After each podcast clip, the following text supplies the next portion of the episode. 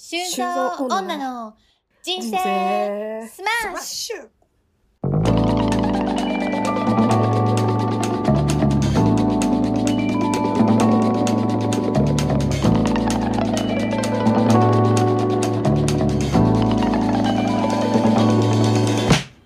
はい、えーこの番組は熱血アラサー女のマツコとシュウコの2人が日々の気になる出来事をベラベラ話しているポッドキャストです。はいしぶりでございます。お願いします。今回は、えー記念すべき第43回でございます。はい。はい。で、えー記念すべき第43回なんですけど、ちょっとですね、今回は、あの、特別スペシャルウィークという勝手にこっちでやってるだけなんですけど、うん。ということで。スペシャ、ルウィークよ。えっ、と、はい、ということで、えっ、と、久しぶりのですね、ジェンダースペシャル2回目をお送りしたいとはい思っております。パート2でございますね。パート2でございます。で、これが、あのー軽くご説明させていただくとですね、前回、前回じゃないです、ごめんなさい、えっ、と、遡ること15回の放送のタイミングで、えっ、と、女性って生きづらいのかな？みたいな、ちょっとひこう、気づいたみたいな、気づいたベースで話してるようなジェンダースペシャル会をしていて、はい。でそこから、あの、そこから広がって、あの、お便りをいただいて、別の、専業主婦ってどうなんだろうっていう話だったりとか、うん。男性も生きづらいんじゃないみたいな話とかをこう我々してきたんですけど、うんうん。なんとですねこのね15回の放送15回目の放送っていうのが、はい。くしくも2021年の12月20日のお話で。たったね1年。そう。たまたまたまたまちょっとなんかこう年月が経ってちょっと振り返ってみようかみたいな話で、うんうん。今回これやろうってなったんですけど後から気づいてちょうど1年ぐらい経ってたので、うんなんかそれもね1年経ってどうかっていうところをねまあ、お話しできればなと、はい思っております。はいはい。ね、ちょっと今回は長くなっちゃうかもしれないので、もう冒頭の雑談とかの締めの雑談をちょっとはいカ,、もうカットで、カットです もう早速、はい、早速いきたいと思います。はいはい。じゃあ本編引き続きどうぞよろしくお願いします。一旦 CM です。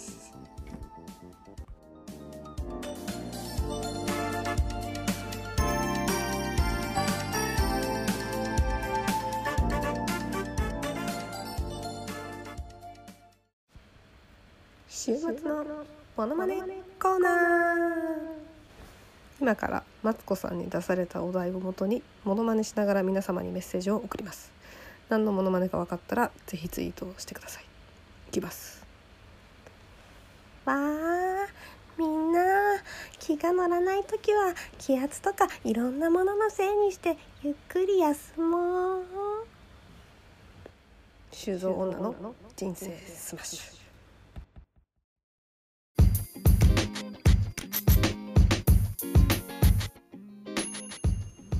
壁打ちの間。まあ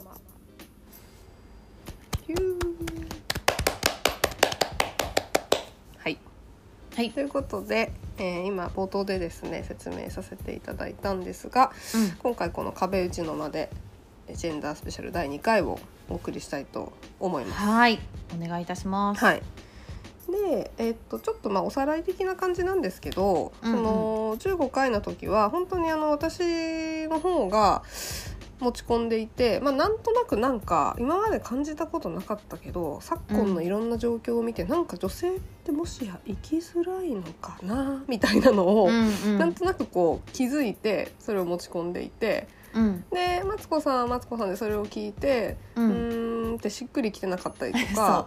はなんかこう自て。分のその当時のね そうそうそうそうそう意見みたいなところを話していてはいでまあその1年経っていますと。うん。であのその時の15回の時も一応あの前置きであの話させていただいたんですけどうんうん。この話今回まあ我々女性なのでちょっとその女性の問題みたいなところにフォーカスしがちな話になると思うんですけど、うん。決してなんか女性だけが辛いよみたいな話とかそんなことは一切思ってなくて。うん。あの女性も男性もマイノリティなり、まあ、子供とか老人とかいろんなあると思うんですけど、まあ、それはそれでいろんな問題とか苦悩みたいのがあると思っていてう、ん、ただそのうちの一個の、まあ、女性の話をちょっと我々女性だからしようっていうところが一つ。そうだね。自分たちが気づいたことってことだよね。あそうですそうです。うんですですでまあ2つ目はその我々別になんか優秀記者とかいうわけでもないので なんかこう本当にフランクに思ったことを話してそう話そうっていう場なのでう、ん、なんか結論を出したりとかなんか皆様にこうしてくれとかなんか啓蒙とかそういうのは全然ないです、まあうん、言ってしまえば雑談ですね。そうだね。なんか思ったことを言える場があるっていうことがうんうん、うん、いいよねっていう話でっていう話ですね。やってみようと思っていますと。はい。と思っております。はい。はい、ということでうん、まあ1年経ってみてうんうん。どうっすか？なんか結構変わったかなって思うんですけど、結構ね私は変わりましたね。なんかうんうんうん。これをやるにあたって15回だっけ、うん10 15回第15回記念すべき15回を聞き直したんですけどうんうん。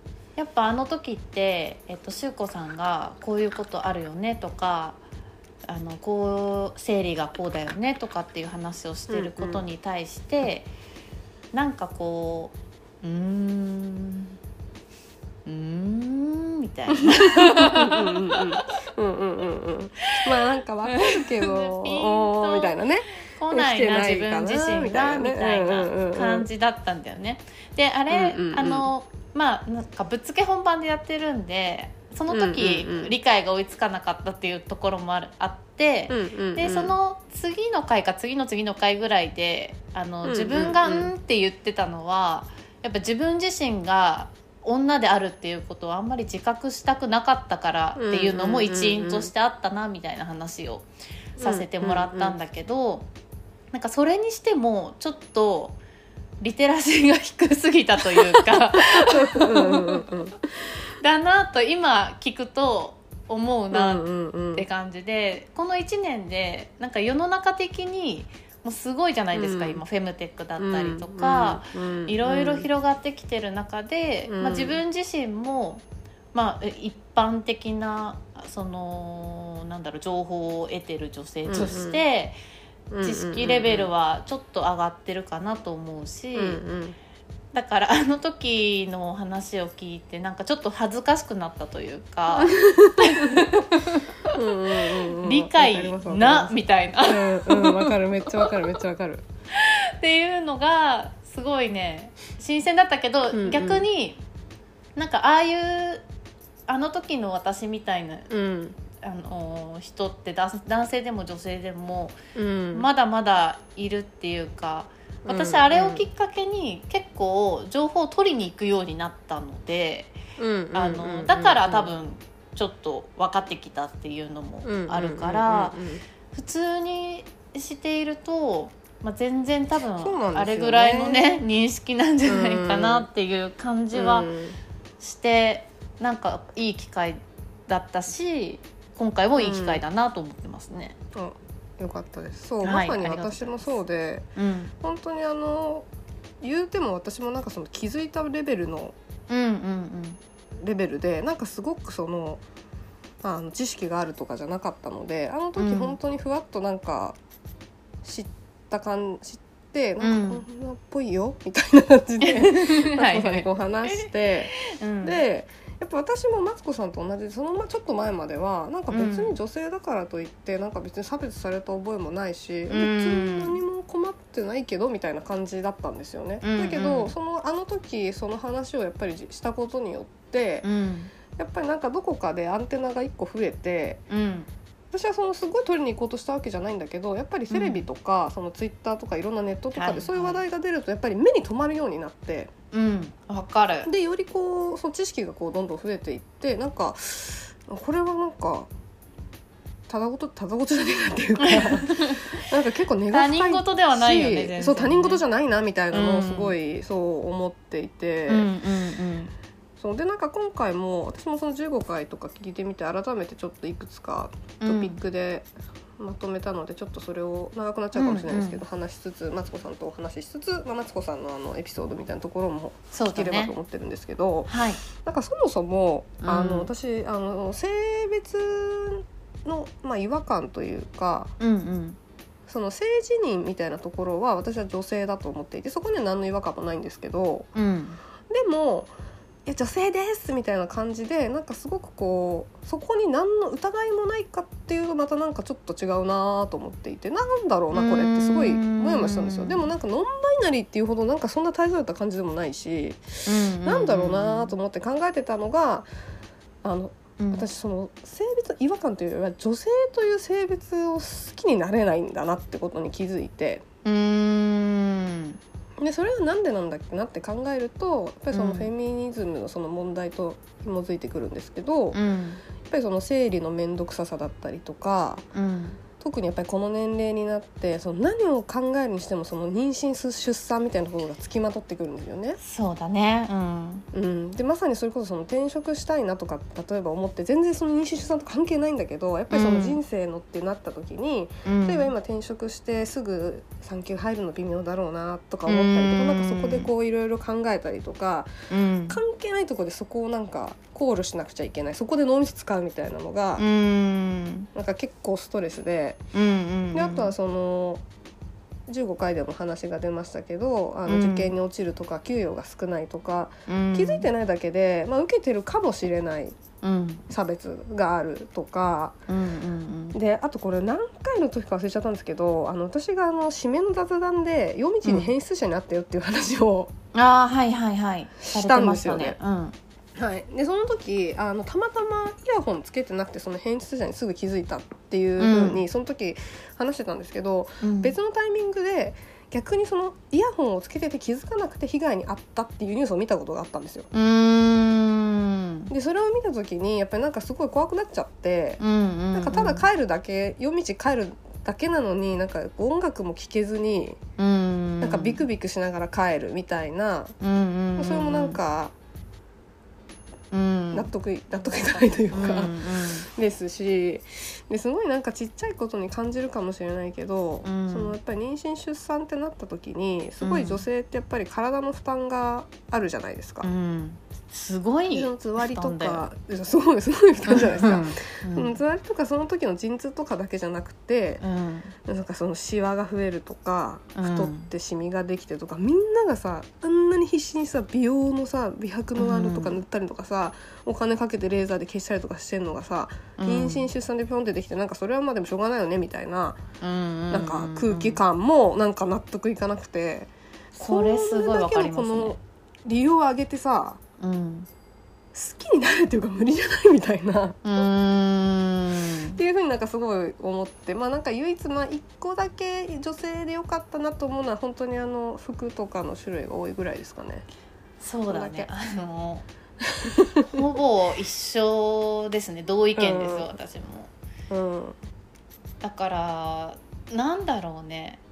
好きになんかメリットデメリットではないけどないんだけどね。そうそうそうそうそでもやっぱり、う。まあうん。私も、まあ、それもさあの1年前はあんまピンときてなかったんだけどやっぱ今休職したりとかあのしてる中で、やっぱ子供を持つタイミングみたいなのって、やっぱは測るはは測りたくないんだけど、もう測るしかないんだよね、33とかにもなると。うんうんうんってなった時に今こう転職して転職したらまあ1年経たないとその補助出ないし、でうん。1年経ってすぐ育休取るっていうのもどうどうなんねいいんだけどね。全然いいんだけど。いいんだけどうんなんかね。なんか気使っちゃうなみたいなのもあるし、でそうなるるとやっぱ2年ぐらいは働き続けるってなるともう35で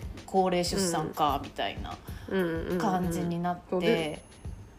ね、うんでその世間ではさそういうその35以降です産んでる人たちももちろんいっぱいいるんだけど、うんでもやっぱりその35で高齢出産こ丸こうってつくんですよね母子手帳かなんかにね。とかっていうそのリスクが上がるよみたいなうん。のも事実としてやっぱりある中でもう産まないって完全に100%決めない限りはもうん。うずっとそれがつきまとってその考えないといけないっていうのは、そやっぱり、うん、女性にしかできないっていうのもあって女性特有というかう、うん、なのかなって思うよね。それはすごい思うしまあ、旦那さんとかにもちろん相談すればいいし相談もしてるんだけど、やっぱこう考える、うん、なんて言うんだろうな。深さというかうんうんうんうん。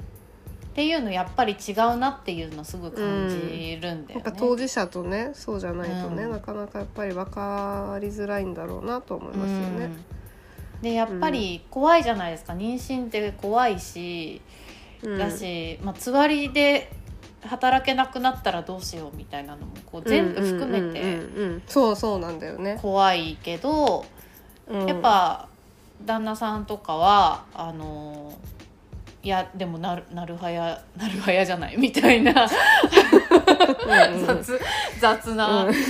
あまあ知識として持ってないからまあレクチャーすればいいんだけど。うんなんかそういうさあもうで制度としてもう1年働いてうん。育休取れるんだったら、もうそううんしちゃえばいいじゃんみたいなね。うんうん。まあ、いやそりゃそうなんだけど みたいな。うんそうなんだよね。そうそう。なんか考える粗さが全然違うなって思って、まあ、だからそう、うん今修子さんが言ってくれたみたいなことも含めてやっぱ私は女であるっていうことを自覚し,、たくないというかさ、うんしなきゃダメなんだけどっていうのはあるなとは思った今話いや聞い本て。当そうだと思いますね。うんなんか。まあ、これは本当に個人の話になるのであの、うんうん。もちろんそうじゃなくてすんごい理解のある男性とか当事者のうん意識をうん。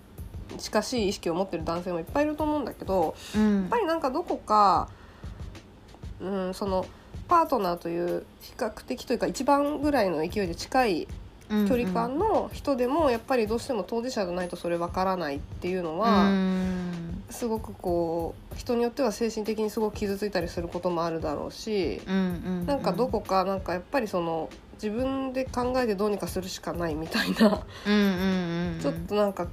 うん、感じもあるよなとかってやっぱ思ってて難しいですけどね。そうね、うんうん。まあ体験できないからそれこそ生理とかもうんね,、仕組み自体もうんうん分かんないわけじゃないですか。そうね。この間ちょっと話それちゃうかもしれないんだけど、なんか生理の時辛いみたいな話してて、で、なんかその妊娠するっていうのにあたってまあ妊娠力検査みたいなのがあるらしいんですね。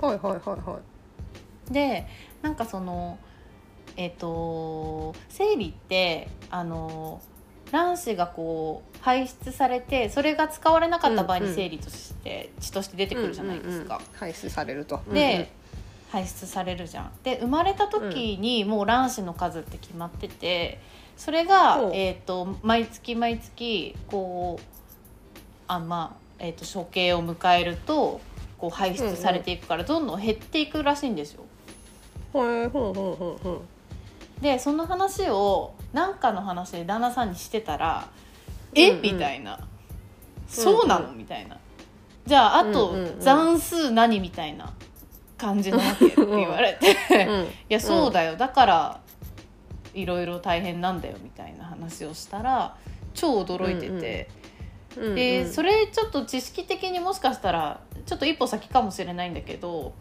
全然多分そういうの習ってもないし特に男の人ってさ、うんうんうん。保健体育の授業ってなんか分けられてたっけ？男女で。一緒だったっ分けけられてた、えっと小学校の時は分けられてたような気がする。なんか記憶、ね。なんか女子だけ保健室呼ばれてでもそれなんか生理の話とそのナプキンの使い方みたいなのを教わっただけかもわかんないけど、うんうんうんうんそうそうそう。でもその私も今そのの数が決まってるって私知らなかった。そうらしいんですようんだからなんかやっぱそこはでも教わった覚えないまあ教わってんのかもしれないけど、私もそれ最近知ったの違う人のポッドキャスト聞いてて。うん、なんかふわっとその どどういう仕組みかっていううん、ことしかなんか説明説明されてないというか、うんうん。教育の場ではなんかそこしか聞いてないような気がする。本当にちょっとだよねなんか。そう。本当にね。あだからそのなんて言うんだろうなあれだって女性が一生で排卵する卵子の数は400個から500個と推定され出生時へー。100から200万個の卵子の元である卵母細胞を持っていますと。へ1回の排卵には約1000個消費され卵子の中で一番タイミングのいい卵子1個が排卵されますだって。ほすごいーね。タイミングのいい、一番タイミングのいい。うん、なんかどうなってんのかわかんない。まあ回ってんのかわかんないけど。うんなるほどね。だからこれどんどん減少していくってことなんだよね、結局年を取ると。うん。なるほどね。だから多分そのうん。うんうん。あどうぞ。あどうぞどうぞ、大丈夫。どうぞ私本当生理に関しては私ゴミ機能って呼んでるんですけど。もまあ妊娠するまではゴミ機能だよな、う そう妊娠するためにそのなんこのだ使ってなかったら出すみたいなのはまあまあいいですよ。なんかね、うんうんそうしないといけない何か理由があるんでしょうから。いいけど、それに関して痛いとかうん。なんでわざわざその赤いのとかなんかそのさそのやっぱり1週間生理が来てしんどいっていうのに加えてやっぱり前後でのその支障が出るとかもそうだし、もう本当にさ元気な時数日しかないやんみたいな。いや本当そうだよね。どういう どういうことみたいな思うの？おかしくないと思って。だからおかしいよ。生理中しか元気じゃないもん私ほとんど。生理中しか元気じゃない？うん。生理前はめっちゃ体調悪い。あそういうことね。あでー生理終わって2週間ぐらいはもう生理前みたいな状態だから、そうそうそうそうそうなんだよ。終わってすぐさもうさ生理前になるみたいなさ。だから1週間ぐらいしか絶好調の時がないっていうね。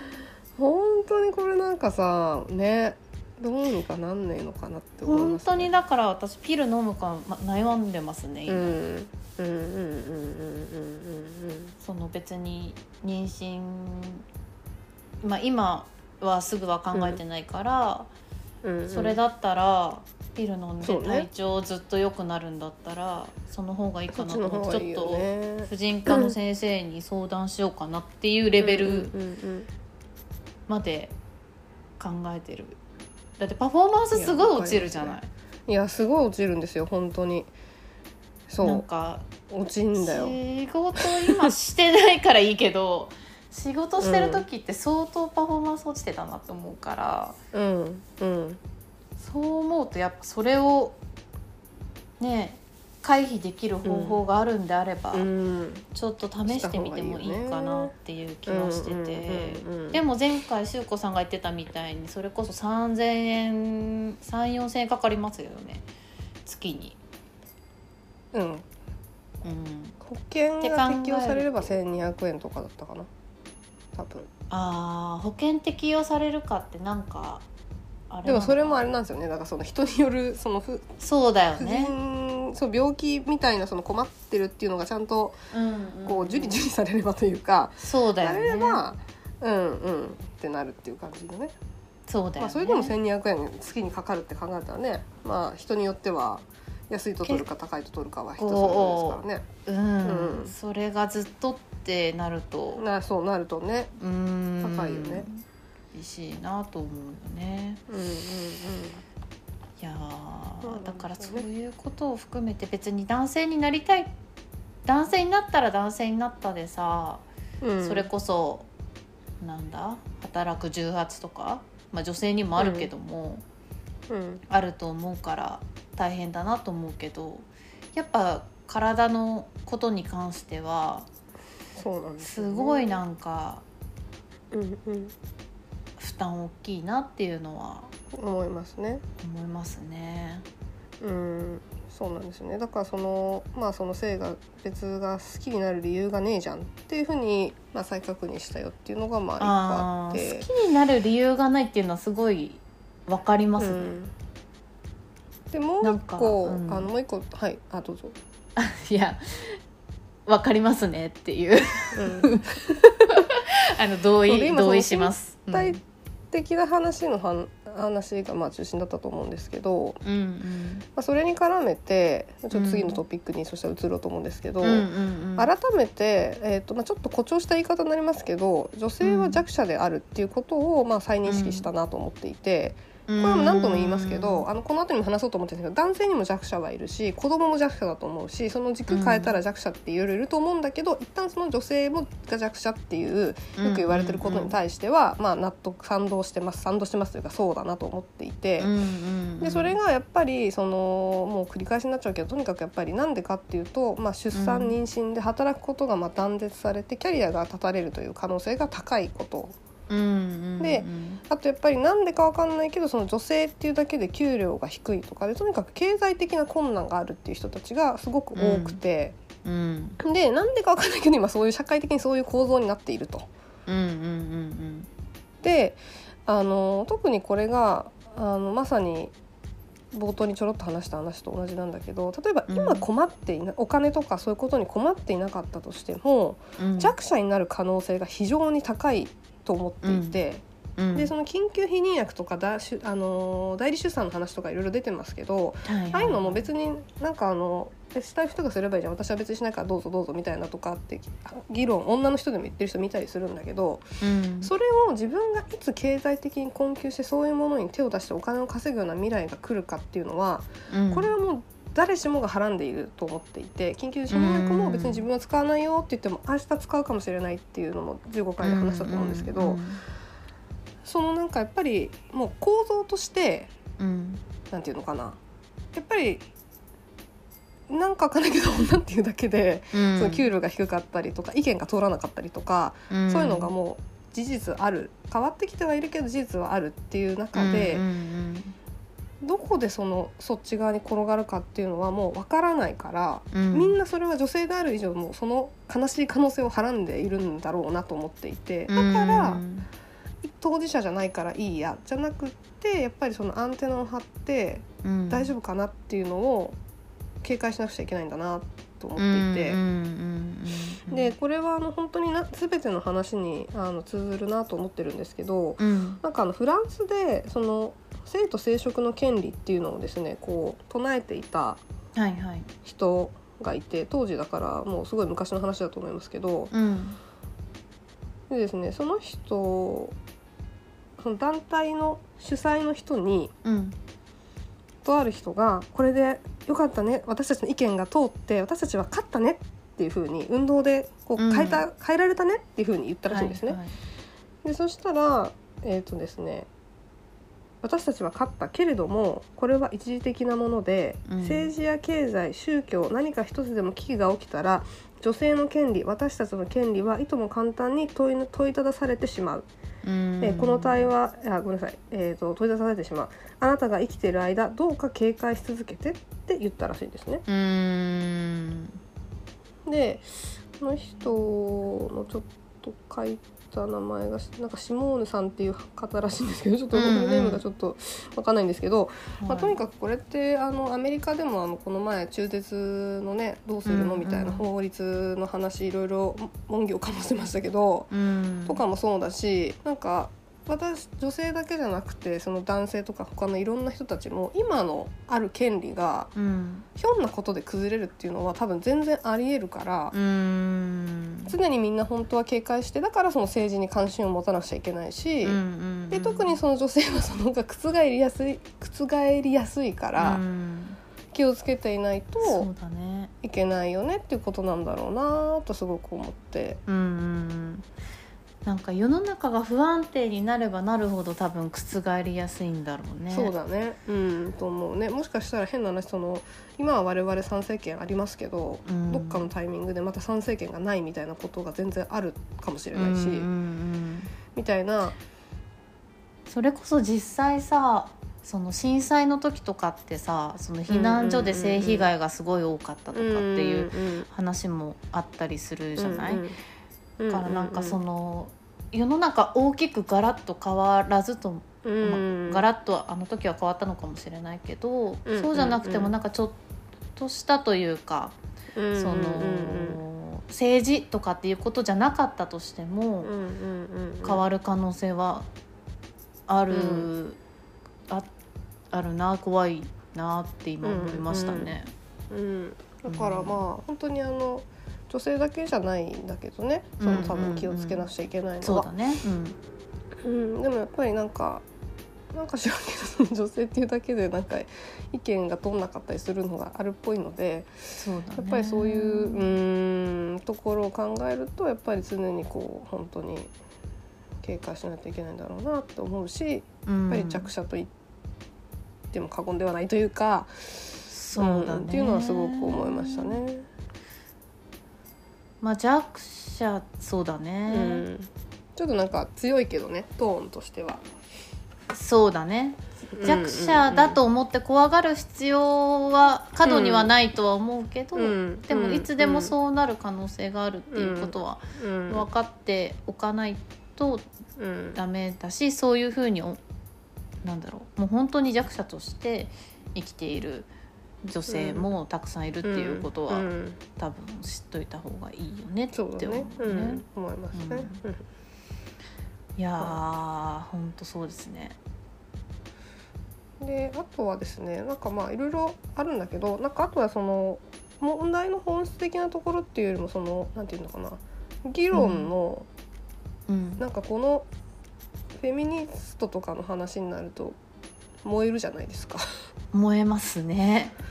でまあその辺に関するちょっといろいろそういうところもちょっといろいろ目がいくようになりまして、うんうんなんかあのよく論争になるあうんの、まあ、分かりやすく言うとイラストとかのアニメの性的搾取の話なんですけど、うん。はいはい。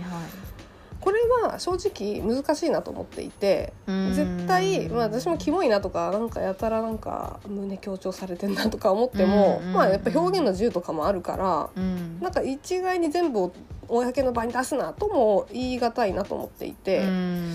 うんだけどなんかこの声を上げてる人たちって別にキモいから嫌だって言ってるわけじゃなくて、うんうんやっぱり女性の方が比較的その性的被害に遭いやすいっていう背景がある中で、うんうんうんそういうものが公の場に出てくるところでやっぱり自分に被害を遭う可能性がこう助長されるうん。それを危惧してると思うからちょっとやめてほしいなって言ってるんじゃないかなと思っていてうーん。でそのなんで声を上げてるかっていうところについて本来議論すべきだと思うんですよね。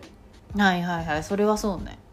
うん、なのになんかその上積みのところで会話してるから、ななんかまたキモいって言ってなんか気に食わないから叩いてるって言われたりとか、でそのなんかオタクがまた何か言ってるみたいななんか変な感じでどんどんこじれていっちゃうけど、そうじゃななくてそもそもなんであの人たちってその嫌だって言ってたんだっけっていうところを議論すれば、あそれは正しいことかもしれないよね。あそういう意見があるんだねとか、それは的を得てないよねとかっていう本質的なものができるんじゃないかなと思っていて。ななんかずれて進んでるんじゃないかなと思ってて。う、んうんでちょっとこの搾取のところからちょっとそれちゃうかもしれないんだけど、うん。うんそれこそその議論っていうところでやっぱ男性にも弱者はいると思いますしう、ん。で実際女性も例えばその男性に甘えてこう搾取をしようとしている女性とかもいるじゃないですか。うん。ちょっとなその男性を ATM として見てないとか。うーんそうね。うんうんそうするとやっぱり なんか話がこじれてくるというか。うん。それって一部の人たちなんだけど、いや女ってそういうことしてるやんとかねそうそうそうとかなんか男こうやんみたいな、ななんかこうなんかそうねだから男例えばその性犯罪してくる男性もさ一部の人なわけで全男性じゃないのに、うん。なその一部の人たちのあれでなんか男性ってこうだよね、うん。みたいな感じで話がこういやでも全員じゃないやん、みたいな。はいはいとかなんかすごいこじれてというか、なんか議論が話されてるような気がうんうんすんなーっていうのも思っていて。うんう、ん。であとあのフェミニストたちの人たちのちょっとなんか、ん？って思うところの一個として、うん。あの言い方きつい人多いような気がしてて。それはねすごい。多分そういうふうに主張していかないとあの、うん。それこそか、うんうんうん。勝てないから、うんうんそう素で言っても勝てないっていうことだと思うんだけど、うんうんうん、ちょうど私確か前回の、あのージェンダーの話をした時のちょっと前だっったかにあのおぎやはぎが大好きなんですがおぎやはぎのおじさん,、うんうんうんあおでおぎさんが、えーとフェミニストに叩かれるっていうのがあったんですよ。でそれをすごい追って聞いちゃってたんでそこですごいうんうんそういう人たちに対しての嫌悪感みたいなのがあって。うんうんうんうんうんうん。でそれもあってなんかああいうちょっとよくわかんないなみたいなそうんうんうんうん。のそれって女性だけなの？みたいな話に偏っちゃったかなっていうのも思ってて。うんうん。だからなんなんかさ女女性の方から見ても、うん。いやそんな言い方したんじゃ話通じるもんも通じなくないみたいな。そうそうそうそうなんですよ。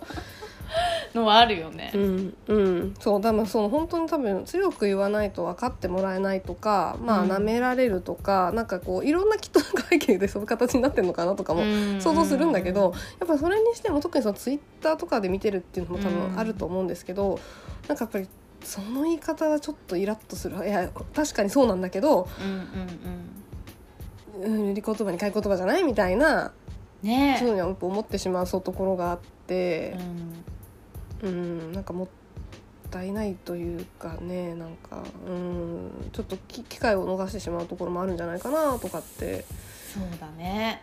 思いますね。あれはでもやっぱりあのなんだろうな。ちょっとでもこう向こうの意見を聞き入れるっていうのを見せるとなんだろう。うん。負けちゃう構造になってるからうん。そういう風になっちゃうのかな。でもなんかあの、ちょっと名前忘れちゃったあのうん。アメリカのめちゃめちゃうん。敏腕のあの裁判のばあちゃんの名前なんだっけ？NHK ですごい特集されてて。えなんだろじあの中絶のそういうこととか女性の権利のそういう裁判にめちゃめちゃあの活躍した女性がいるんですけど、うはいはい。その方がすごいあの社会的に意義のあることもしてるんだけどすごい朗らかでこうなんかフレンドリーな方だったらしくて、うんうんうん。対立してる議員の方ともなんかあの対立してるんだけどうんうんでもそれはお互い意思を持ってるからっていうので結構他のところでは普通に喋ったりとかしてるみたいなそういう感じのしててその人がなんかちょっと言い方はあれですけどやっぱりあの分かるよう分かるように喋らないといけないから幼稚園生に喋るように喋るみたいななんかそういうようなことを言ってたことがあってやっぱりその。こう分かるように言葉で伝えるとか、うん。喧嘩腰にならないように柔らかく伝えるとかっていうのはやっぱあるんだろうなっていうのはうんうんうんうんうんすごい思いましたね。そうなんだよね。だからまあちょっと場所が違えばというかそういう議論する場って、多分それに反対してる人がこう相手側にいるわけじゃん。そうだね。うんうんうん。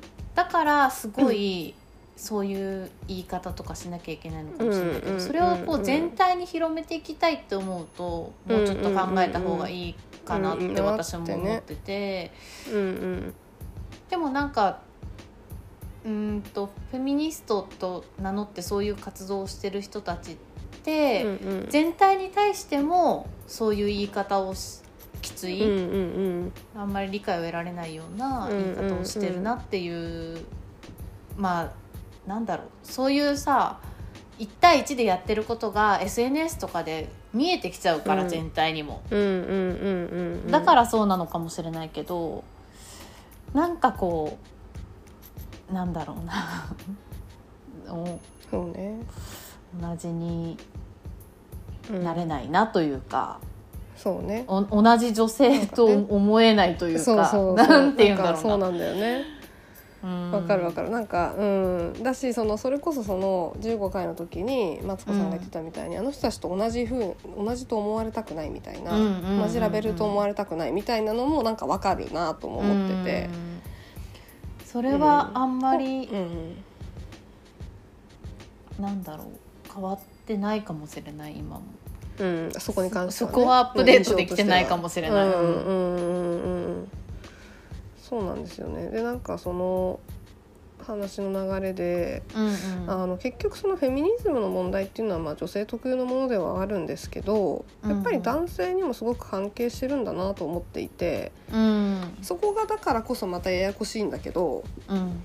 なんか結局だからこそお互いがそのちゃんとした議論をするにはお互いの認識をアップデートしていかなくちゃいけないんだと思っていて男性は男性のその男性は女性のえー、と問題を認識をアップデートしていかなくちゃいけないし我々は我々で男性がどういうふうにことで悩んでるのかとかってそういうことをアップデートしていかなくちゃいけないんだろうなってすごく思っていてでちょっとなんかエピソードとしてあれなんですけどこの前なんかあのとある男性とご飯を食べてたらですねその男性はなんか女性のことをリスペクトしてるよっていう文脈だったんだけどうん。まあ女性はなんか優遇されてるじゃない男性が大体食事とかも男性が出すしさみたいなことを言ったんですよね。うんで、まあ、確かに現実としてそううん。その人はそのなんていうのかな女の子だからおごるっていうよりなんかそのレディーファーストみたいな多分ニュアンスではいはいはいはいはい。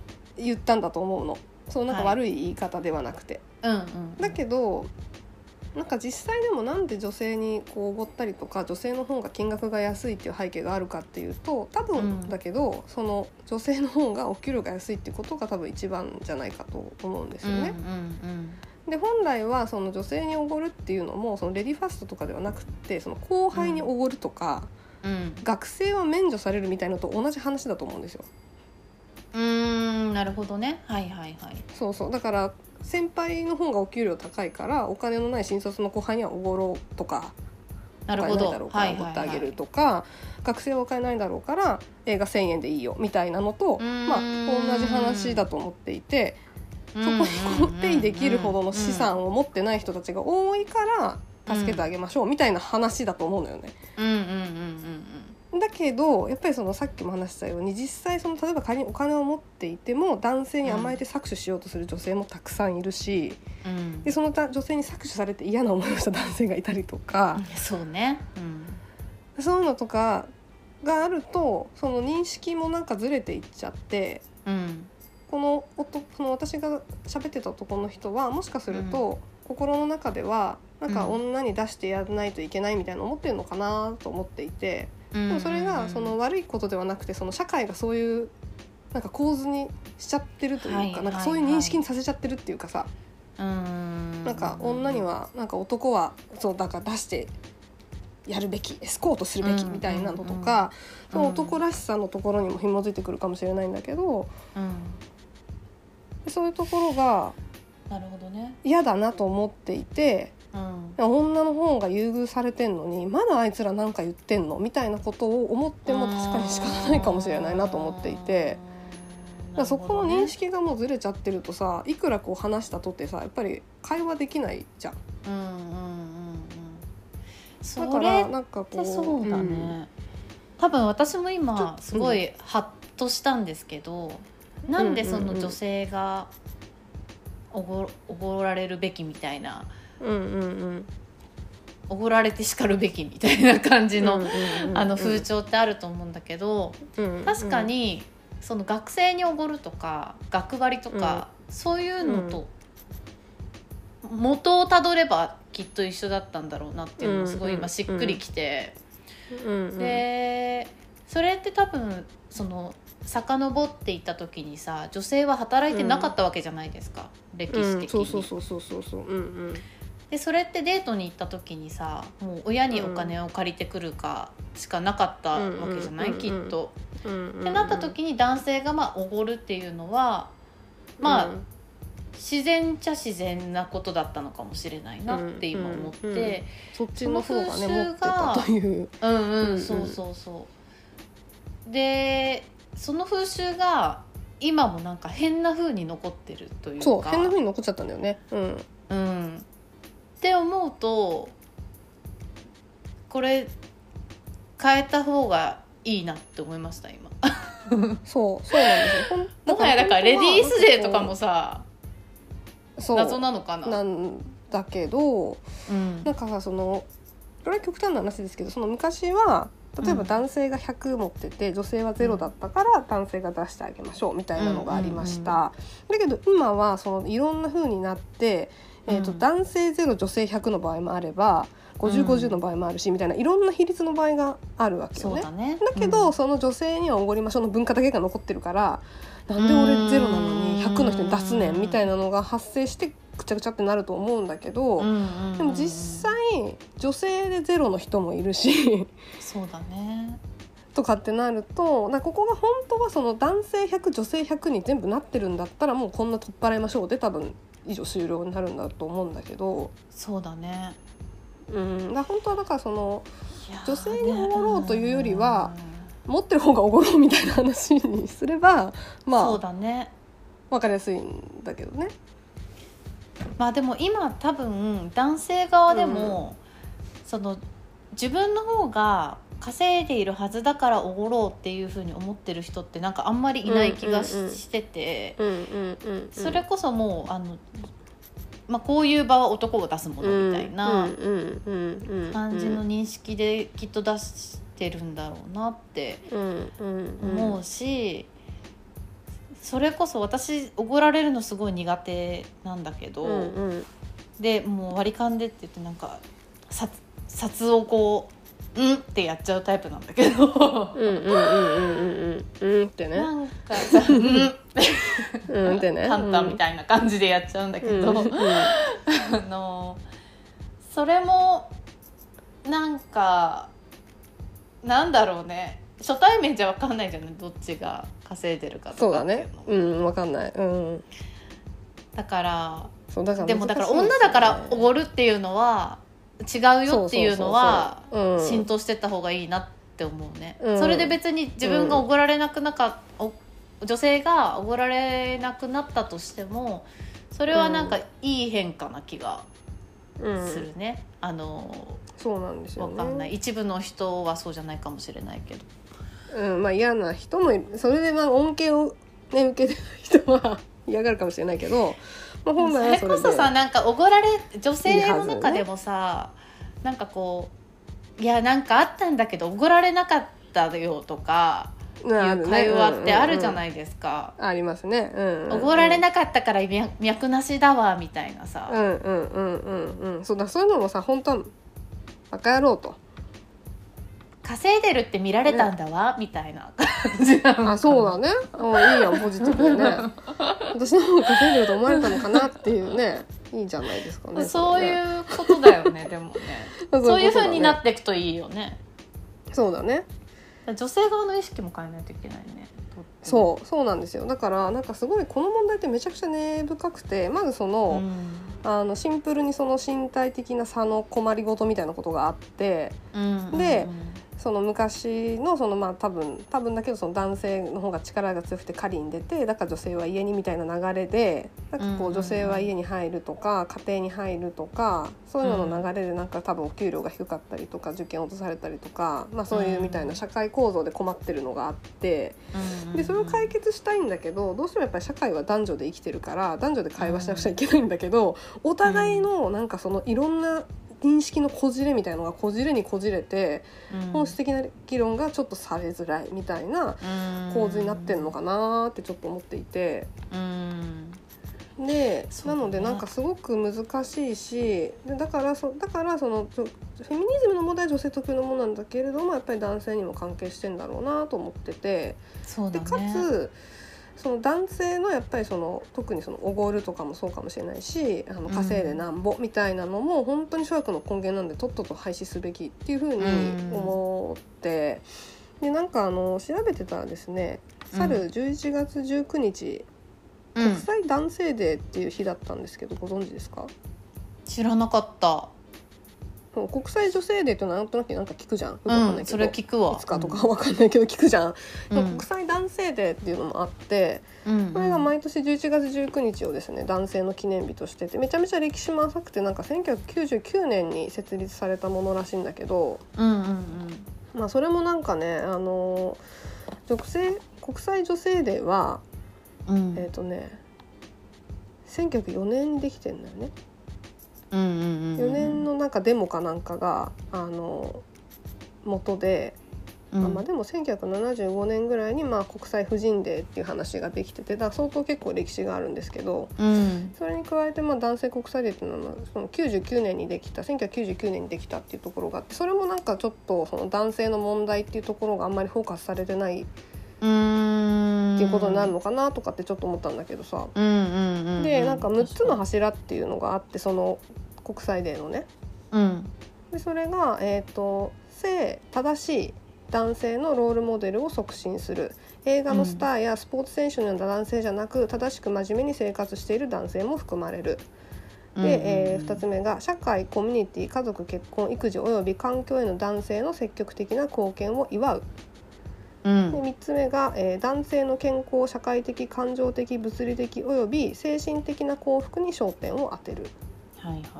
で4個目が社会サービス社会的態度や期待および法律の分野で男性に対する差別を明らかにすること、うんうんうん。で5がジェンダーのジェンダー関係を改善し男女平等を促進することで最後が人々が安全で潜在的な可能性を最大限に引き出し成長することができる世界を作成することって書いてあって、うん。まあ、ちょっと抽象的な部分もあるけどまあでもすごくいいなと思っていて、うん。これはなんか男性最高とかっていうのではなくてその男性の差別をなくそうよっていう話なんですよね。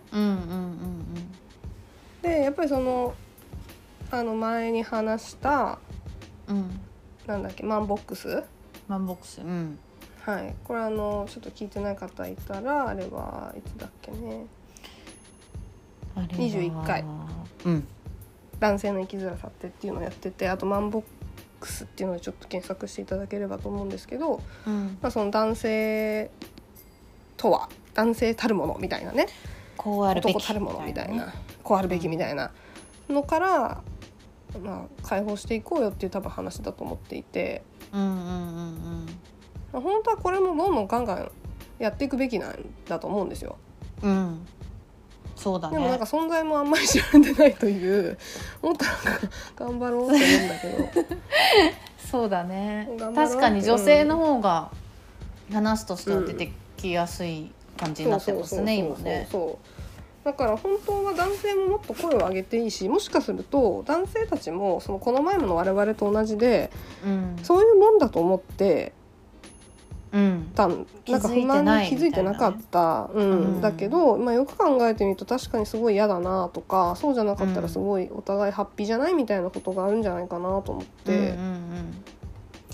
それはねめっちゃわかるというか私前回の時になんとなうくん。この問題に気づきたくないみたいなうん思いがなんか自分の中にあった気がしたんだけどうん今気づいてみてうん。良かったなと思っててなんか気づかなかった方が怖かったなって思うんですよね。でうん別に自分はた例えば弱い存在だとかって思う必要はなくって、なんかこういう問題があるんだ。その渦中に自分もいるし、いることになるかもしれないっていうふうに思う。んうんううん。だけで、なんかこう視野が広がるというか社会うんうん。が見えるという見えてくるというか、今までよりね、っていうのがあるからすごい良かったなと思うのでうん。だから男性も多分何の違和感も持たずにうん。女性に、あの優しくすることはとってもいいことなので、うん。あのやめないでほしいと思うんですけど、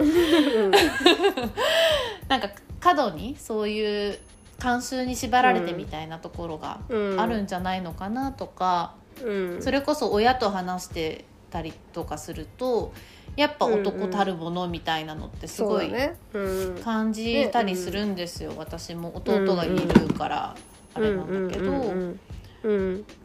やっぱそういうのってやっぱね家族とかだったらいや今の時代にそぐわないよそんな、そんな話とかって言えるけど、そういうのが多分男性自身のあのうん。なしがらみにもなってると思うから。そうそうそうそう思うからね。ね。なんか我々も声を上げるし、し、一緒に一緒にだだ一緒に戦おうっていうかなんかあれなんだよね。その本当にこの男女で別に男性は男性女性は女性で連帯するだけで、うん。男女で一緒に連帯すればいいのになって すごい思うんですけど。いや絶対これを解決したうん最終方が、的にはね。うん。あのい男性もいい風になるはずそう。そなんですよ。うお互いハッピやっぱねどっちかが上みたいなことってなんか、ー、うん、なんか良くないさあらぬなんていうかことを生むというかね。あとちょっと全然話変わるんですけど 私はいはないんでこの、まあ、男と女っていう性別がいる中で男の方がなんか強くなっちゃったんだろうなっていうのをすごいこの話をするにあたって考えてて子供って、あ子供じゃない女性って、えっと、うんうん。子供が産めるのって女性だけなわけじゃないですか。はいはいはい。だから女性の方が上の立場に立ってもおかしくなかったはずなのに、実際なんかアリとかはそうじゃない、女王アリがいて女王アリね はいはい はい女王アリがい。てなるほどね確かに確かに。あ蜂もそうかもしれないけど、うんそうあねのいてそのためにみんなが働くっていう構造になって、うんそれで子孫をこう反映していくっていうので生きながらえてきてるのに、なんで人間は男の方が強くなってしまったんだろうっていうふうにすごい疑問に思うんだけど、これあの解決する話じゃないというかここの場でこうだよって分かんないと思うんだけど、うん。そう思ったそれはやっぱねそうそう思ったよって思っててそこはやっぱりもうちょっとなんだろうリスペクトされてもいいのかなとも思うし。そうだね。なんであ単純になんでだろうなやっぱり体が全人類全人類っていうかさ、うん。全国全国で全世界。そういう傾向にあるやん。そういう傾向にある気がする、不思議だよね。不日思議だ本がたまたまそういう国民性だったとかじゃなくて。うん、だから多分もう何ネアンデルタール人とかの時からそうなんじゃないかそうだね。なんかねそういうね。思ってそれってやっぱり体格差だったりとかうんやっぱまあ食べ物取ってこれないと生きながらえないからみたいなのとかうがん。あったのかなとかって思ってちょっとかなりそれたけどそうだね。んなことを考えたうりん。しましたね。だからどっちもさそうね。その、なんだろう原始人で言うとさ、うん。なんかだまあ男性の方が体格が良かったりとかするかもしれないから、うん。そういう人はまあ食べ物を取ってくると。でうん。取ってきてくれてありがとうじゃないですか。うんうんで女性の方はえっ、と子供を産んでくれたりとか家のことを、うんうん家を清潔に保ってくれてありがとうっていう、うんありがとう。男と女で別れたとしてもどっちもありがとうでなんか、よよかったんじゃないかなっていう気がしてて、なんかなんでそうならなかったんだろうなっていうのは多分女性が働き始めたからとかそういうより全然前の話だと思うんだよね。うん、なんかやっぱ力の差が大きい気がするけど、そうだよね。うん、なんかそのなんて言うんだろう。あのちょっとちょっとわかんないですけどうん、ここからはちょっと妄想の話だけど。妄想の話なんだ話だけどね。例えばさそうんの植民地とかもさ、結結局その武力が強い方がまあ、制圧するよね、なんかやっぱどこか人って力みたいな その物理的な力みたいなところになんかいろんなところが寄与してるような気がしててなんかそれそとなんかちょっとうまく言葉にできないけどわうんわかるわかる。うんなのかなとかと思ってわかるて。怖いね。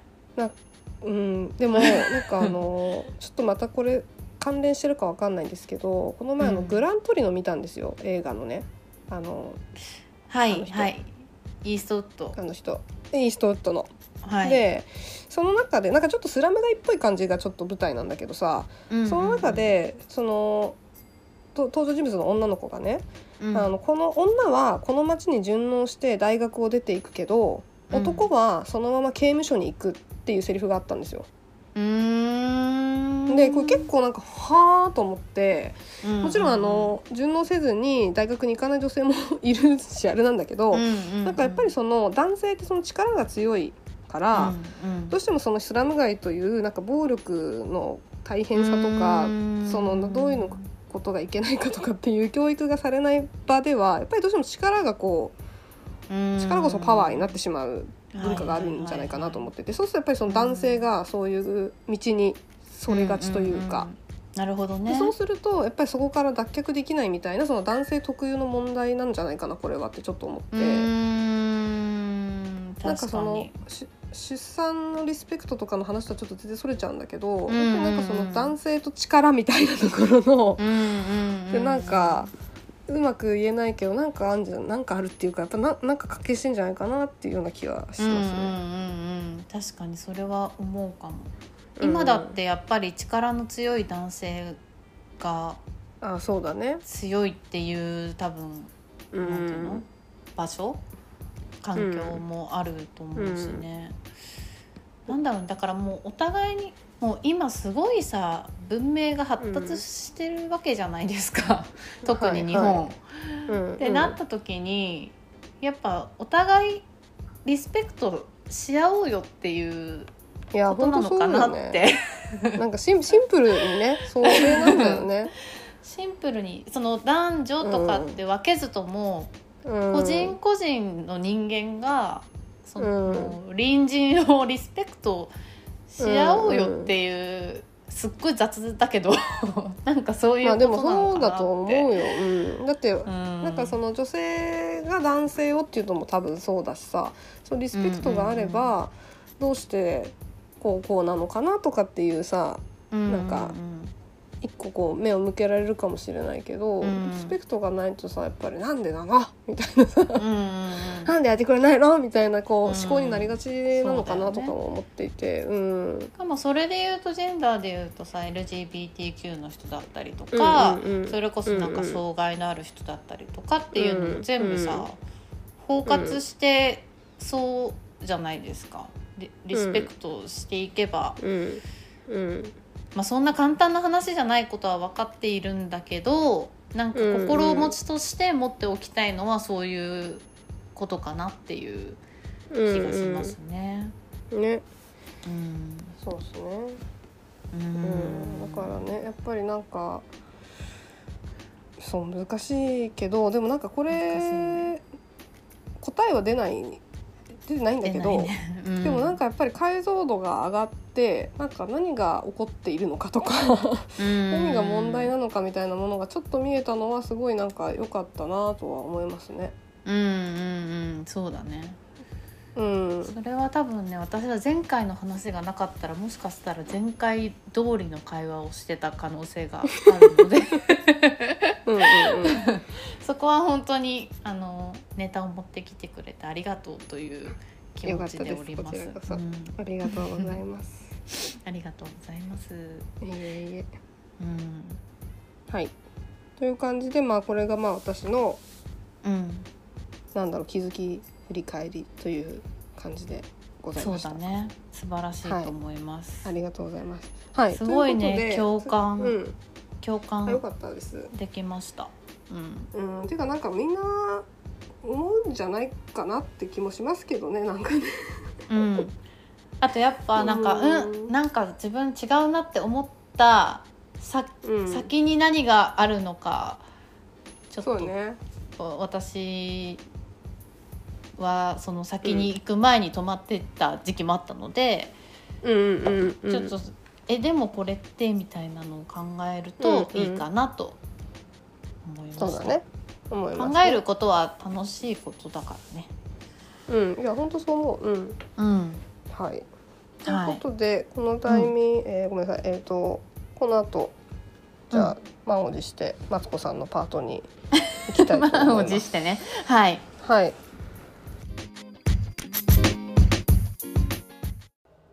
週末のモノマネコーナー今からしゅうこさんに出されたお題をもとにモノマネしながら皆様にメッセージを送ります。何のモノマネか分かったらぜひツイートをしてください。それではいきます。こら、集合待ちなさーい。修造女の人生スマッシュ。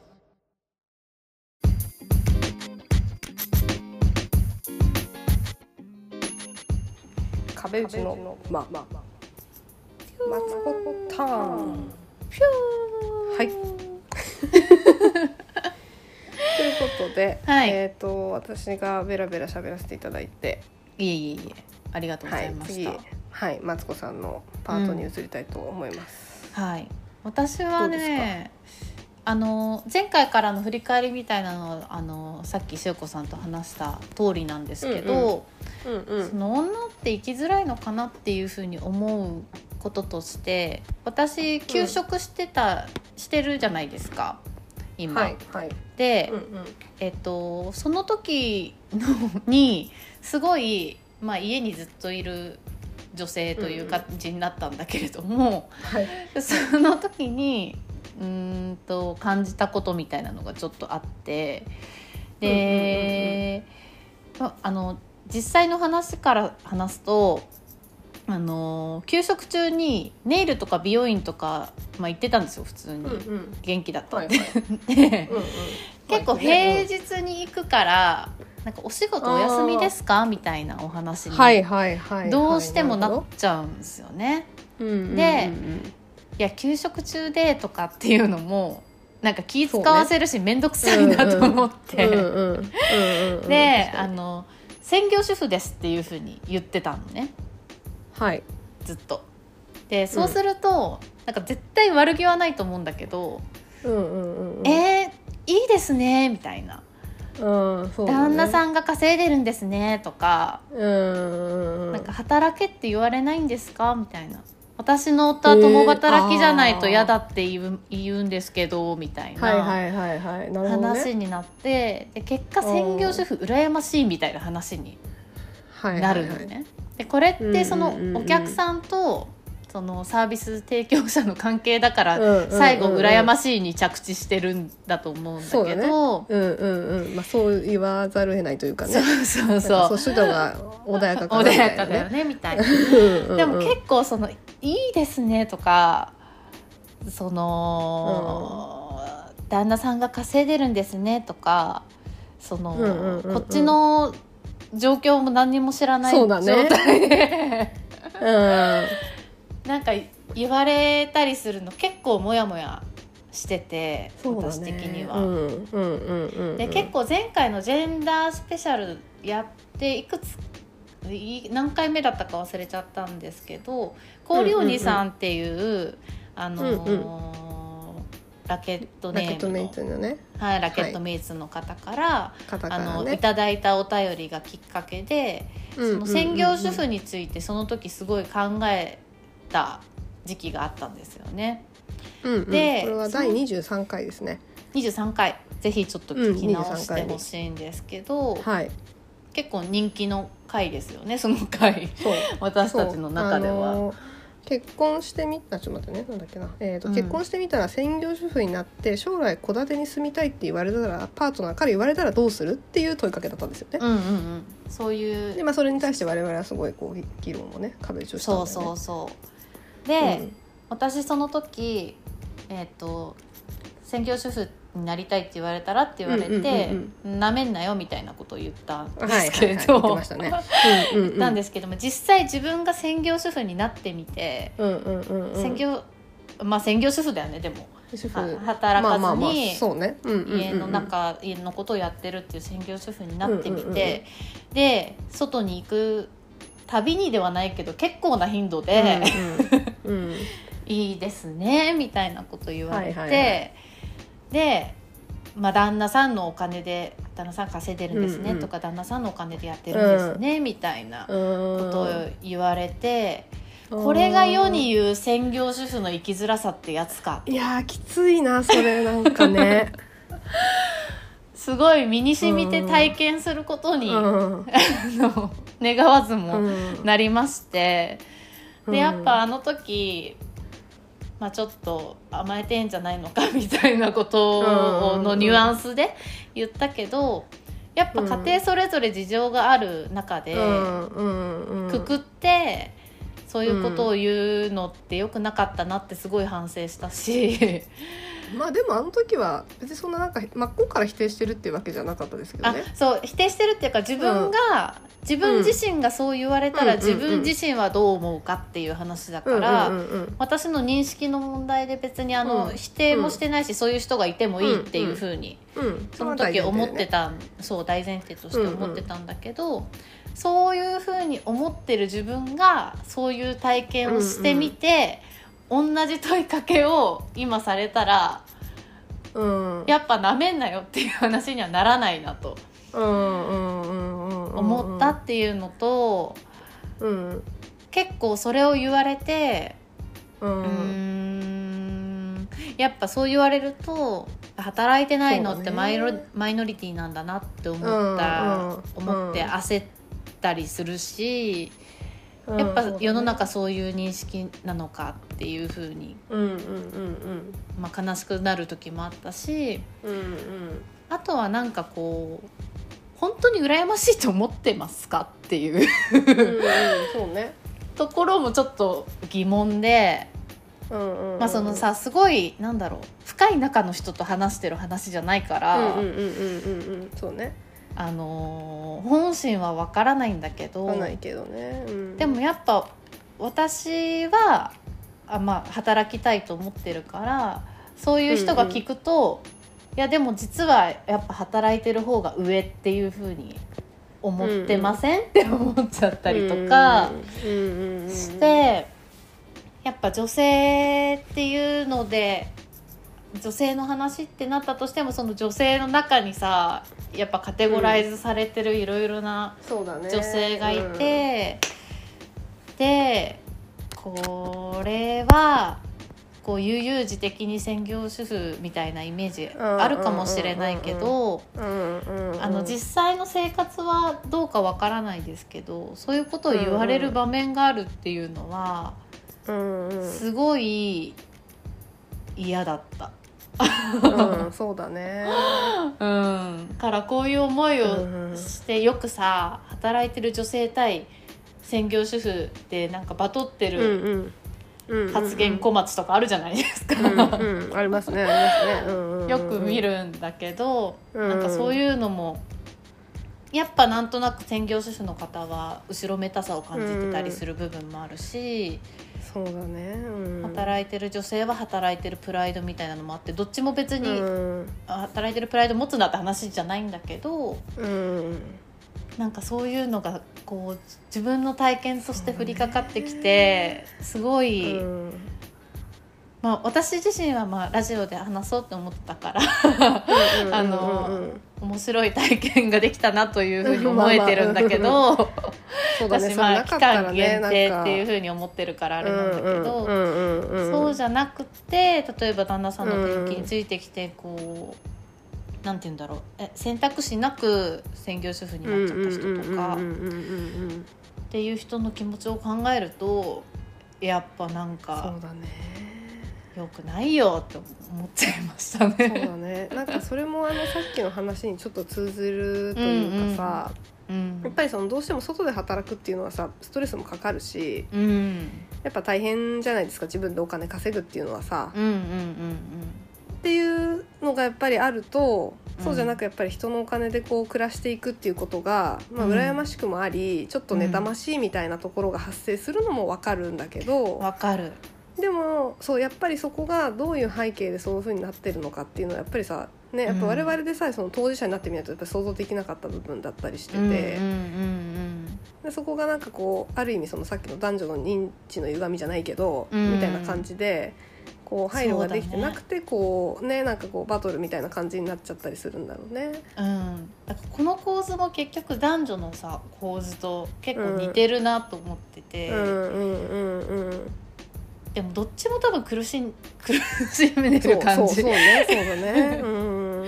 なんだよね。だから人それぞれうん。っていいじゃんってなるんだけど、うんうん。まあそれもさそのなんだろう。そうネイルとか美容院ってなんか話さなきゃいけないっていうプレッシャーも多分向こうにあるからそういうことになっちゃってんだと思うけど。うんうんうんうん。なんかまあそうだとしても自分はちょっと気をつけたいなっていうふうにそうだね。うん。思ったしなんか結構言っちゃってたかもしれないなっていうのもそこまであからさまじゃなかったとしても。うんうんうんなんか羨ましいとかっていうのはなんかこう口から出ていたこともあるんじゃないかな、うん。うん。いやあるんじゃないかなと思う。やっぱなんかその専業主婦でさって言われた時にうん。なんかこうあなんか大変なのかなとかっていう背景を組もうとはしつつも、うん、でもやっぱりなんかえ大丈夫なのっていうのもあれだし そうだよね。大丈夫なのとは言えないもん、ね、そうするとこうそうなんかポジティブななんかさことを言わなくちゃいけないかなと思うとやっぱりなんか、えうん。いいなとかなんかそういうこそうやっぱり言葉のチョイスになっちゃうだろうなと思うと、うそれがねなんかなんて言うんだろう。こっちはそんな本当にこう羨ましいとかなんか変な意味はないんだけど、うんうんうん向こうからするといやでもそれなんじゃないよっていうさなんかこう、苦しみにもしなったりもしてたのかなとかと思うとあまあ難しいね。難しいんだよね。でなんかそうなんかなんかのデータで見たんですけど、その女は働くべきだっけな？働きたいと思うかみたいな多分問いだったと思うんだけどその時になんか実際働きたくて働いてるわけじゃないみたいなあうんうんうんうん。の人がの割合が、えーとねうんいくつだったか忘れちゃったんだけど思ったよりも高かったんですよ。はいはいはいはい、でそういうのを見るとやっぱ本当は家に入りたいのに、世の中に取り残されたくないっていう気持ちだけで働き続ける人、もちろんお金の問題もあると思うんだけど、っていうのもなんか多いんじゃないかなって思ったし、まあ、マイノリティになりたくないみたいな気持ち、もう今ほとんどの人が共働きですみたいなことが言われてる中で。そういう気持ちでなんか無理して働いている人、これまあ男女問わずなんですけどね、っていうふうに思ったりとかしました。なるほどね、うん。いやこれもなんかねあのたまたまですけど本当にその高陵人さんからそういう問いをねお便りをもらって話してましたけど、うん。まさかねこうやってそれを体験してまた別のこうこ そう。ういろいろ考えるね機会が来るのは。ねこんなブーメランある、みたいな。え、うん、その時はねそんな思ってなかったもんね。全然思ってなくて自分が専業主婦になるとも思ってなかったので、うんうんうんうん。だからすごいいい機会だったなとは思ってるんだけど、うんうんうんうんでもなんか一方でさこういうことをさ事細かに考えていくとさもう何にも誰とも何も話せないみたいうんなできないよね。うん。いや本当そうだと思う。うん話にもなってきてちょっと困ってるっちゃ困ってるんだけどね。うんうんうん。うんそうだよねやっぱりなんか、うんそうだよね。そうそうそう。でやっぱ私自身はまあうんその高陵鬼さんの問いの時にお話ししたように、うんまあ、やっぱ自立してないっていうことがすごくうんうん。怖いうんうんですね結婚してても、えー、とその、うんうん。もし何かあった時とか、まあ、離婚した時とかに、うんえー、と自分自身でこう食べていけないっていうことがすごく怖いなと思ってて、うんうんだから今まあ就活をしているところなんだけど、やっぱりなんかそこは変わらなかったなとも思うし、うんうんまあでもこれって多分ね生きていくためにっていうところで男女関係なくうん思ってると思うんだけど、うん。結構必要以上にこう必要に責められてみんな辛そうだなって思うこともあるので、うんハードモードだなと思っておりますね。うん、うんなんか。そうだよね。そう。そういう感じに思っております。なんかうん。ねうん。っていう体験があったよっていうことなんだけどさ。さうん。いやなんかさその男女両方ともやっぱりその、人に頼らずにうん。まあ基本的になんかなんかその離婚とかだけじゃなくてその相パートナーが病気になるとかそういうこう働けなくなるっていうことも想定してやっぱりなるべくこう自分の食いぶちは自分で保てるみたいなことが、多分考えて生きていかなくちゃいけないんだと思うんだけどうん。なんかさ、まあ、常にそのあの妊娠出産の話をちょっと引っ張ってきて、まあ、大変恐縮なんですが、やっぱりそこでさその課題になると思っててさうん。いやめちゃくちゃなるよなるじゃん。でやっぱりそのさ、うん。人一人育てるっていうのがさ私はやったことないですけど、うん。まあ多分相当ハードであるっていうことはもうなんか周りを見てたらさ、もうねもう手に取るように分かるというかさ多分想像を絶するものがあるだろうなっていう中で。やっぱりそうするとなんかどっちかがなんかこう女性だけじゃなくて男性かもしれないしどっちかがなんかやっぱりセーブしたりとかうん。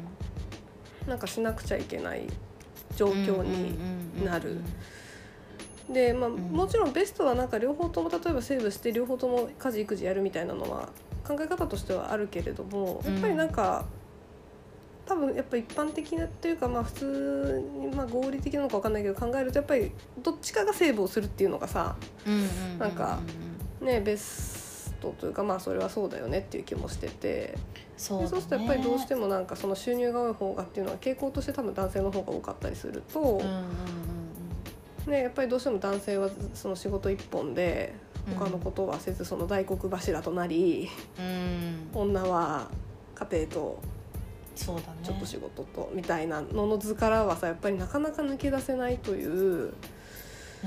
これもなんかあのその男性がやらないのがダメとかそういう話ではなくてその今の構図からなかなかその男性女性両方持ってるその負とかとら、われてるものからぱどうしてもなんか抜け出せない社会システムになってるというかさ。そうだねあと前回のさ、うん話の時にあのーうん一旦こう退職してまた戻るの大変じゃないみたいな話したじゃん。しましたね。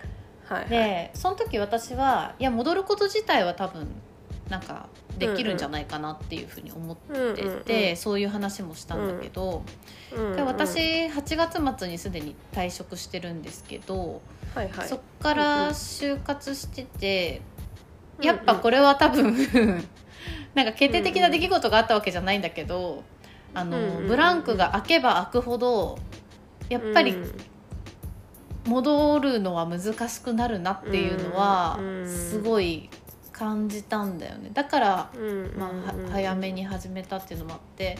でそう思うと、うん子育ての間、まあ、それこそ育休とかと、取れればいいけどそうじゃなくても、うん。一旦もう離脱離脱というか退職とかしちゃった場合うんうんうん。またこう戻って正社員でバリバリ働くっていうのって修子さんが言ってたように、結構難しいことなんだなと思うと、うん。ますますなんだろうな。そその構造自体も難しさを助長してるっていうかさ、もっとなんかこうセーブしたり頑張ったりセーブしたり頑張ったりっていうのがうんこう男女ともにできていけば多分問題ない交代交代でやればいいとかさ。あの別に一人だったとしても、えーとうん。結婚してなくて独身だったとしてもあのセーブする時と頑張る時とっていう波があった方が働きやすいじゃん。うんうんうんうん。それこそ介護とかっていう話も出てくる中で、そうだね。ううん。っていうのがもっとできてくるといどんなに働きやすいかと。そうだね。いそうだうふうね介護とかもに思いましたよ、ね。うん、介護とかももう、ね。すぐそこの問題といえばそこの問題だからねいやそうなんだよね。なんか今まであんまり考えたことなかったけどね。うん。そういうのがこう直視するというか、うんうんうん。タイミングは遠からず来るうんみたいなさ、そうそうそう。ね。あるしやっぱり前の会社とかでも介護とか、うんうんうんその、うんうんなんかそのご両親の手術でとかっていうふうにお休み取ってる人もうんうんうん。いたけど、やっぱこうなんかうん別に誰もダメとは思ってない本心で全然思ってないんだけど、やっぱりなんか制度もないからさうんうんうん。なんかスムーズにいってなかったなみたいなこともあるし、うんうんうんうんだからもういろいろありますよ。いろいろありますわ。いや難しいよね。本当に15回の時に言いましたけど本当になんか生きることがね、マジでハードモードですよ。本当に。なんだろうね。これは日本の問題なのだろうか。いやーもう全世界じゃないわですか。かんないけど。でもそれでもなんかさあの月13万円で豊かに暮らすみたいな本話題になってたじゃないですかうんうん。そういうのもあるんだって思うとやっぱ私は買い物しすぎなのかなとか 考えちゃいますけどね。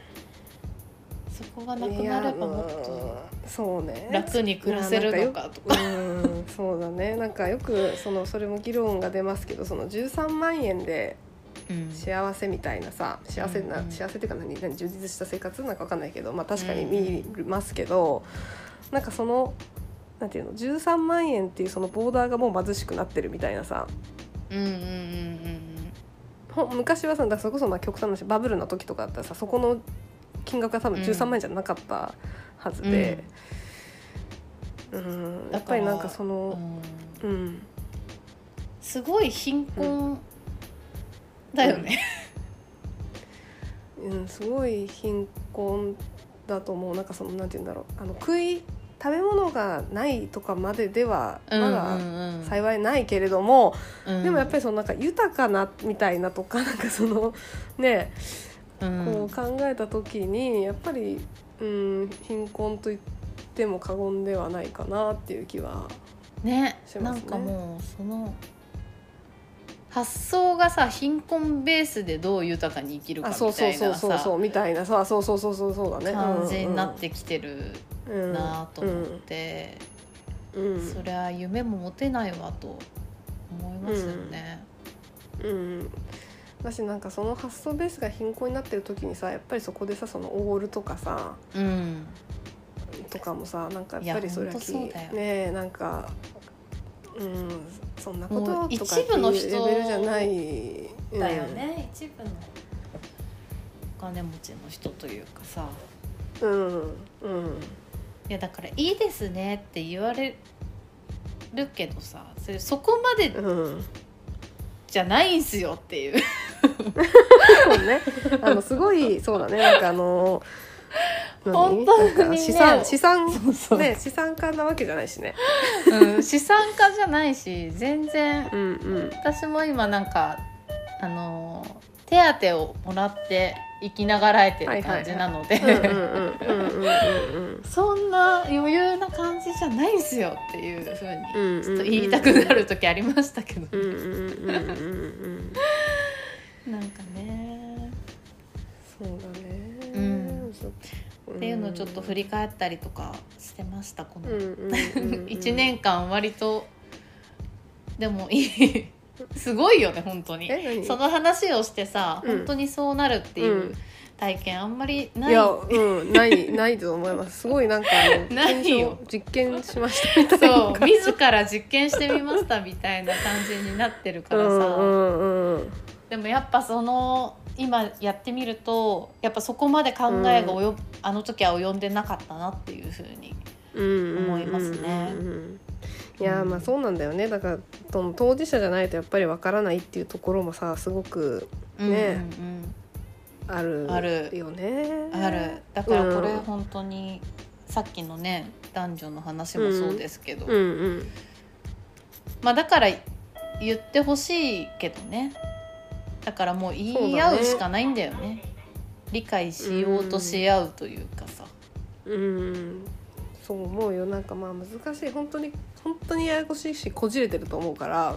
うんうんなかなかこうままっとうというかそのちゃんとなんか会話がするのすごく難しいと思うんだけど、うんうんでもやっぱりしていかないとやっぱりそれもこじれも取れないと思うしさそうだねうんやっぱ思いを馳せうるん。のでは足りない部分があるんだなっていうふうに、うんそうだね、まあ、全部をね体験できないと思うけど、うん。だからやっぱまあ、でも確かにうん。うんうんうん。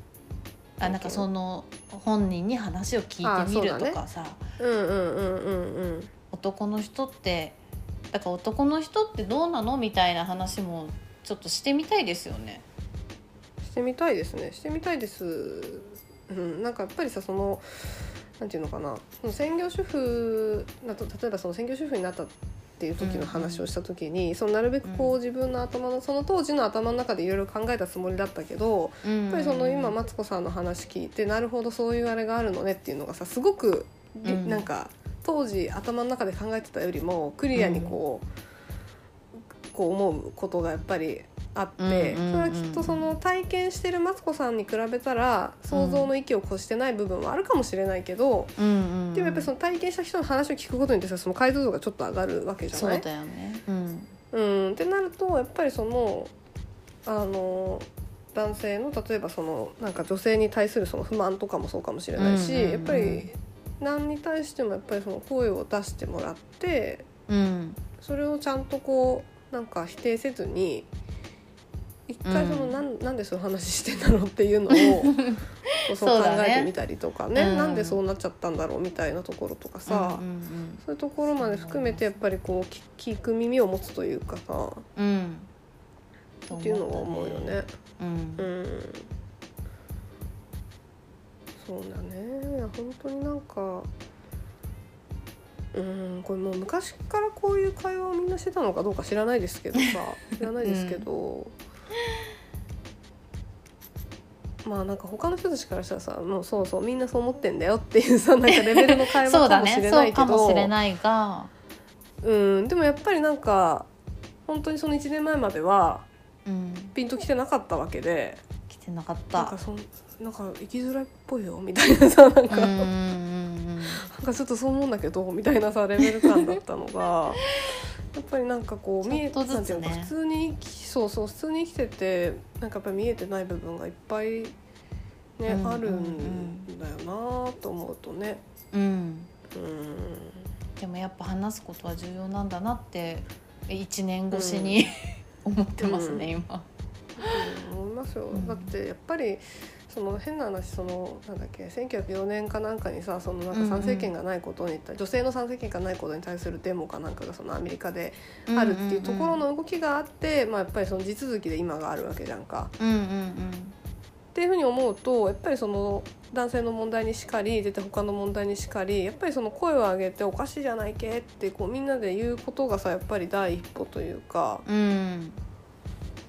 だと思うからまあこの今我々が話しているそのなんだろう人生ハードみたいな話とか、うん。なんかその男女間の認識のズレとかはもしかしたら解決するのに100年ぐらいかかるかもしれないけど、うん。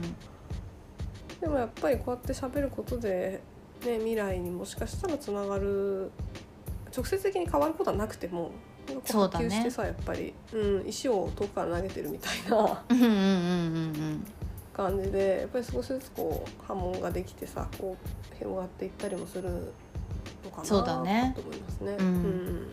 本当にだから何かまた思うことがあったら、また話したいなと思うし、うん。うんまあ、またあのラケットメイツの方々も、うん。あの何かこう思ったよとか、いやこうなんじゃないとか、こういう時どうするみたいなのがまたうん。あればね、ぜひ送っていただきたいなと思いますね。いやぜひ送っていただきたいです。本当に多分ね本当に見えてないいろんなうん。問題とか、うんうん。なんだろうね課題みたいなあると思うんで、ぜひうん。気づ気づきの場をね。はい。やっていきたいなと、与えていく、うん、やっていきたいですね。うん、はい、うんそんなところかな、思ったこととしては、うん。ありがとうございます。はい。よかった。と思いよかったます。ねはい、よかったです今回はじゃあこねのまま締めに行く？そうですね。締めましょうか、うん。うん。なんかそうね。ちょっと繰り返しになっちゃうかもしれないですけど、うんまあやっぱ改めてどうですか？今日話してみて感想として。感想として？うん。いやーやっぱりそうだなまあ1年経って自分の考え方が変わってきた部分もうんうんなんか分かったし、うん。あとはちょっと自分立場変われば思うことも変わるんだなっていうそうだね。すごい、うん。あのー感じたし。うん。でもやっぱこうやって話すことでなんか、う。うん私の話のところでは発散もできたし、あのしゅうこさんの話のところではあのあーなるほどな、こういううんうん。こともあるんだよなとかっていううんうん。うんうんうんうんって思えたしだからやっぱりなんかいろんな人と話す、うんまあいろんな人じゃなくてもいいんだけど誰かと話すっていうのは、なんかすごい根本の話になっちゃってジェンダーとかも関係ない話になっちゃってんだけど、いろんな。な そう誰かと話すっていうのはすごいいいことだなって思いました。うん。ありがとうございます。はいすごい稚拙な感想になっちゃいましたけど。いやでも本当そうだと思いますね。そんななんかうん。私も本当にさその本当にその15回の時にうん。あの持ち込んだ時って本当になんか軽い気持ちというかさうんうんなんかふとしたなんかすっごいこうずーっと思っててうん。なんか積もり積もってね聞いてよみたいな感じじゃなくてうんうんなん。か親みたいなぐらいのあの流動気持ちだったんですけどうん。なんかそれまさかそのあの話をした後にその男性の生きづらさの話になって、そういそうだうそのワンボッねクスっていうその男性の生きづらさっていうのがこう問問題視されてて、社会でこうそういう話をしている人たちがいるとかうん。なんかそういうのって全然その15回の時には一切思ってなかった。思ってなかかった。ら。うん。うん、でやっぱりその気づきが一個こうなんだろう。気づきをこうさ話したことによって多うん。分それもあれですよね、マツコさんがうん。男性版もあんのかねフェミニズムの男性版あんのかねみたいな多分こう言ったはい。はい一言がきっかけだったと思うんですよ。うん。うんうんあれなかったら、うん。まあどっかでその国際男性デーとかっていう その言葉をどっかで見てとかは、まあ、巡り巡ってあるかもしれないけど、うん。もっとなんか遅いタイミングだったかもしれないしもっとなんかそこに全然気が付かずに本当になんか女性だけの話に閉じてこう考えてたりとかってしてたんじゃないかなとかって思うとやっぱりその本当にこう話していろいろなんだろう話したことによって本当に私はその話したからこういろいろ調べてみようと思ったわけじゃなくて話したことによってそのアンテナが増えてうん受け取る情報を受け流さずにこう止めることができるようになったっていう感じなので。うんうんなんかそれはすごいなんか良かったなと思ってうんうんますね。本当本当に些に細なきっかけだったけど。うんよかったなって思うし、まあうんたまにはね、うんこういう話もまたしたいなと思いますねうんうんうんうん。またね変な話この1年後にそれがどうなってるかね。また変わってるんじゃない変わってたかりしてね。ね世の中もきっと変わってるかもしれないしね。いやーなかなか面白いですよね面白いんでね。うん、うんやってる方が面白い、うん、それこそその第15回の締めの雑談の時に私があの、なんか同性婚ってなんでダメなのみたいな話をあのちょうどしてるんですけど、ねうんちょうどあのしてました。11月30日ですね。昨日ですね、うん。今収録日我々12月1日なんですけどそのはい。昨日のタイミングで、あの同性婚なんで認めないんやっていう裁判に対して、うん。えー、と札幌地裁は違憲で大阪地裁は合憲っていう判断分かれていて、東京地裁が昨日合憲だけど、うん。でも同性愛者への、えー同性カップルが家族になる法制度がない現状は同性愛者への重大な脅威侵害であり憲法24条2項に違反する状態にあるっていうふうに、うんうんまあうん、言及しましたと。うん。でまあこれは結局合憲とは言ってはいるものの、うん。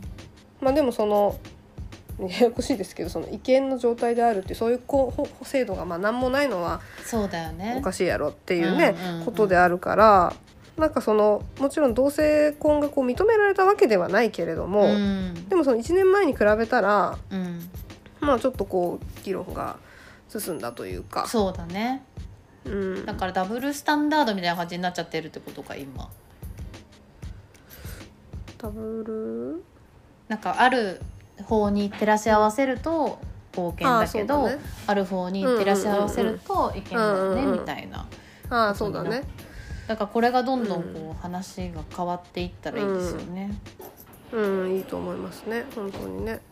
だからやっぱりそれはきっと今までこうやって諦めずにうんね声を上げてた人たちのうん功績というかうん努力のうんうんうん結果というかだと思うから、そうですね。ねうん。だからやっぱり我々もねその別になんかこうやってデモしろとかは絶対思わないですけどうん。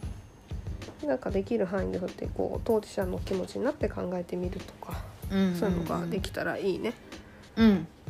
それは本当にうん、やって人としてやっていきたいなって思うね。そうだね。うん そうですね。そう思います。ううん、んはい。はい。そんなところですかねところ。かな。うん。はい。まあ、ということでね、じゃあ今回はあのジェンダースペシャル第2回ということでうん。お話しさせていただいて、うん。まあぜひ皆さんなんか感想なりその投げかけなりはい。またお便り等々送っていただけたらうん。嬉しいです。はい。うん。ツイッターのところに、はい。えー Google フォームがあるのでそこから送っていただくのが一番楽かなと思いますので、はい思いよろしくお願いします。お願いします。はい。ということでじゃあ今回の、えー、第なんだっけ？43回でしたっけ？忘れちゃいました。はい。はい43回「縁も竹菜」ということではい。締めさせていただきたいと思います。はい。じゃあ、はい元気にちょっとしゅうこさん、締めていただいていいでしょうか？あわかりました。はい。じゃあ私の方で締めさせていただきます。はい。はい。いきますよ。はい。えーこの番組は熱血女の、えー、マツコとシュウコの2人がお送りいたしました来週も人生スマッシュまたねーまたねはい